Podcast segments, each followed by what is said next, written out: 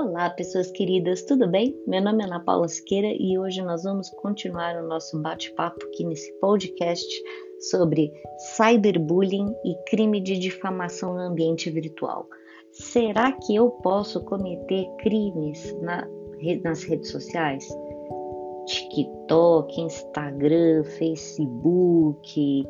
Posso ou não posso? Sim, pode.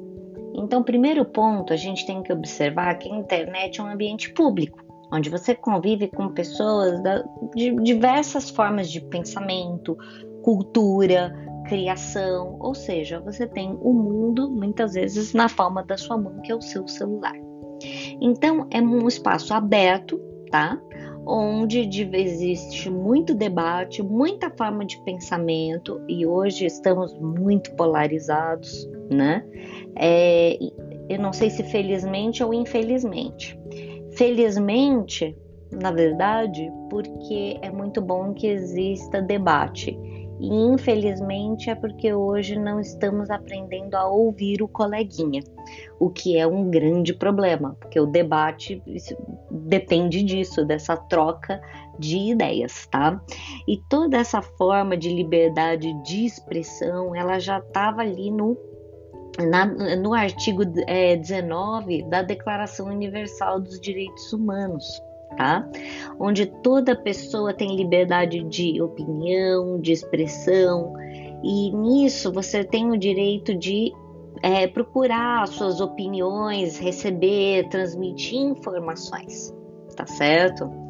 Então é muito importante que a gente tem essa possibilidade de dizer o que pensa, o que é muito diferente de ofensa, tá certo? A ofensa não é liberdade de expressão. E temos mais um ponto: a Constituição do Brasil garante essa liberdade de expressão e veda o anonimato. Então, o anonimato fica aí para o grande eh, Fernando Pessoa, que colocava os seus maravilhosos pseudônimos. Nem me fale porque eu tô lendo o livro do desassossego e tô desassossegada. Esse livro é muito bom. Então é muito importante que nós possamos, sempre que pegar o celular, tá com a cabeça fria. É uma das coisas que eu sempre falo nas minhas palestras, nos meus cursos, é se você bebeu, tá nervoso, não dirige e não pega celular tá? Essa hora de fazer qualquer outra coisa, mas dirigir, pegar celular não vai dar certo.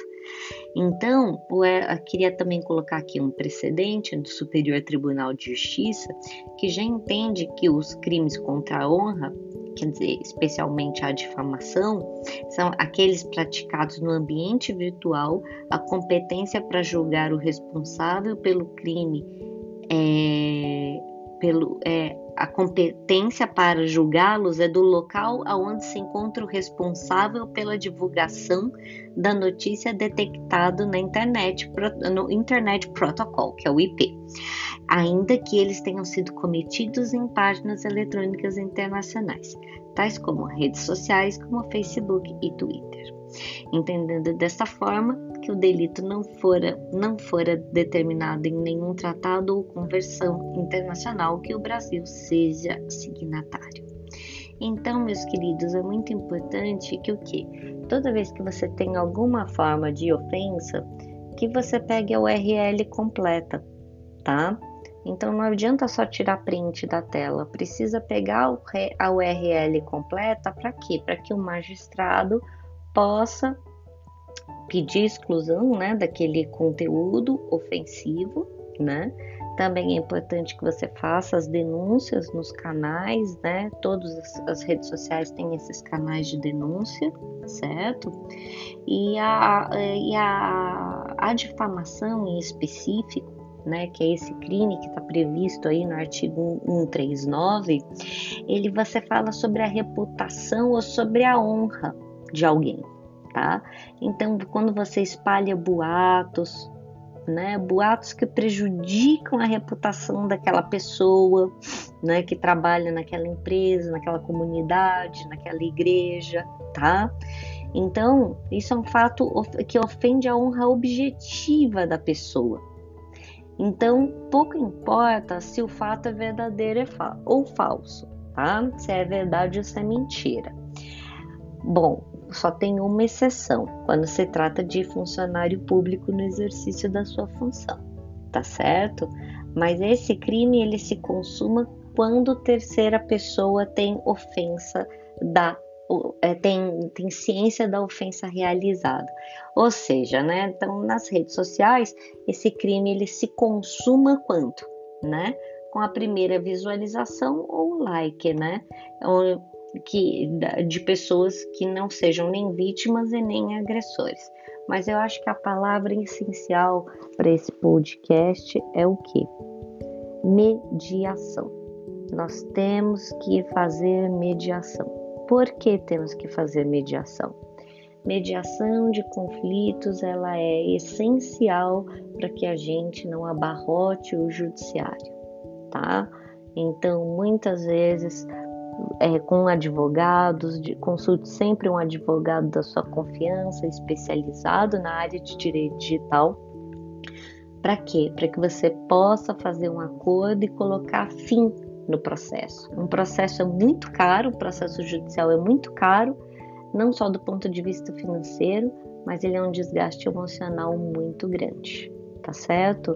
Então, antes de falar, ah, te processo, você vai ver, você terá notícias do meu advogado, pare e pensa que não é fácil tocar um processo judicial no Brasil, nem em nenhum lugar do mundo. Tudo bem? É, foi um prazer estar aqui conversando com vocês. Se vocês tiverem mais dúvidas sobre o tema, manda lá pra gente, contato arroba classnet.tech, né? O tech de tecnologia T-E-C-H, tudo bem? Uma excelente semana para vocês. Tchau!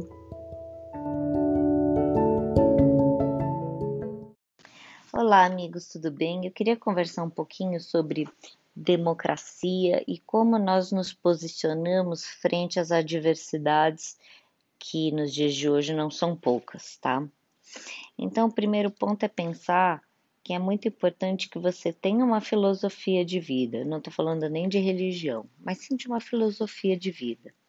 Eu, particularmente, acredito que a, na, é, a filosofia de vida declara que o universo é a própria vida e que, juntamente com o universo, ela é eterna e duradoura. Então, no que eu acredito, segue também muita filosofia do britânico Alan Watts, do qual eu vou ler um pedacinho desse livro para vocês. Não há um você separado do universo. Assim como não, as ondas do oceano, existem as pessoas do universo. O que, portanto, vemos como morte, espaço vazio, ou nada é somente a depressão entre cristas das intermináveis ondas do oceano da vida. Portanto, meus amigos, é importante a gente pensar que não conseguimos viver sozinhos. Né? Então, naturalmente, é impossível, ainda que você seja um ermitão, você não consegue viver sozinho e você precisa desta interdependência. E para que essa, para que tenha essa interdependência, ser humanos que dependem mutuamente de outros seres humanos, entra-se os conceitos de direito e especialmente aqui conceitos de direitos humanos fundamentais.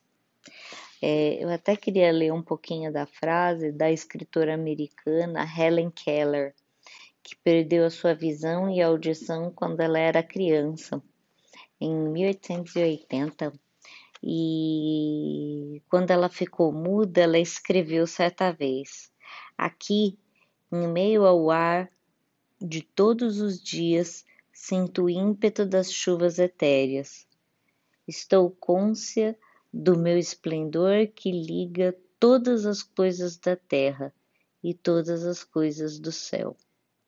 Então, basicamente, Helen Keller percebeu né? Sem três sentidos que ela tinha, sem um dos principais três sentidos, ela viu claramente esse interrelacionamento desse microcosmo com o macrocosmo.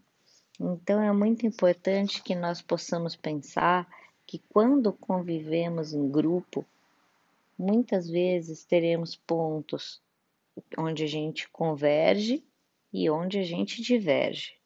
A grande questão é como é feita essa forma de divergência, tá?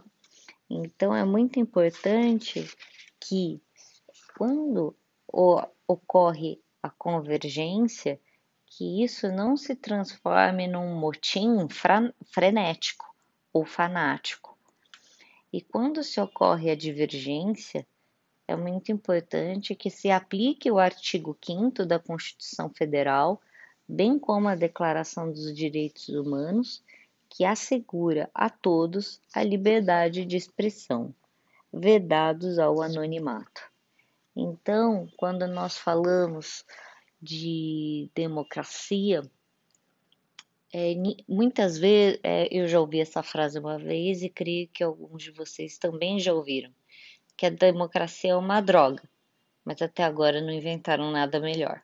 Não sei quem falou essa frase, mas se você é uma pessoa que não acredita na democracia, que está querendo um regime totalitário é, ou uma ditadura, veja que isso não deu certo. A história mostrou como isso foi dramático para o nosso país e para diversos outros países. Porque toda vez que a liberdade é tolhida, sempre tem alguma forma de sofrimento social e uma consequência para esse país. Então, basicamente, eu queria conversar sobre isso para que a gente possa manter a nossa sanidade mental quando nós estamos aí até nesse momento de ócio, mexendo nas redes sociais, para que a gente possa parar e pensar no que está escrevendo. Será que eu consigo olhar os comentários do outro com empatia? Será que eu consigo me colocar no lugar do outro? Se você não consegue, se você não é empático, se você é egoísta, e obviamente que tem muitas pessoas que são assim, a minha sugestão é a seguinte: é melhor que você não escreva, porque eventualmente, se você escreve algum comentário que seja criminoso, racista, fascista, nazista, que promova injúria racial, tudo isso, meu amor, tem penas previstas né, no Código Penal Leis Extravagantes, sem prejuízo das indenizações altíssimas que você vai ter que pagar na esfera civil. Então, se você não quer ser uma pessoa legal simplesmente por ser, seja uma pessoa legal por medo, né? Porque é uma das coisas que eu não gosto, que às vezes eu escuto na imprensa, é que tudo acaba em pizza. Não acaba não, tá, gente? Só fala isso quem está mal informado e não conhece o processo brasileiro. Ele pode ser moroso, mas uma hora ele termina e realmente as pessoas é, vão pagar pelo que fizeram, tá certo? E deixo o meu grande abraço e essa reflexão para vocês nesse sábado chuvoso. Um beijo para todos.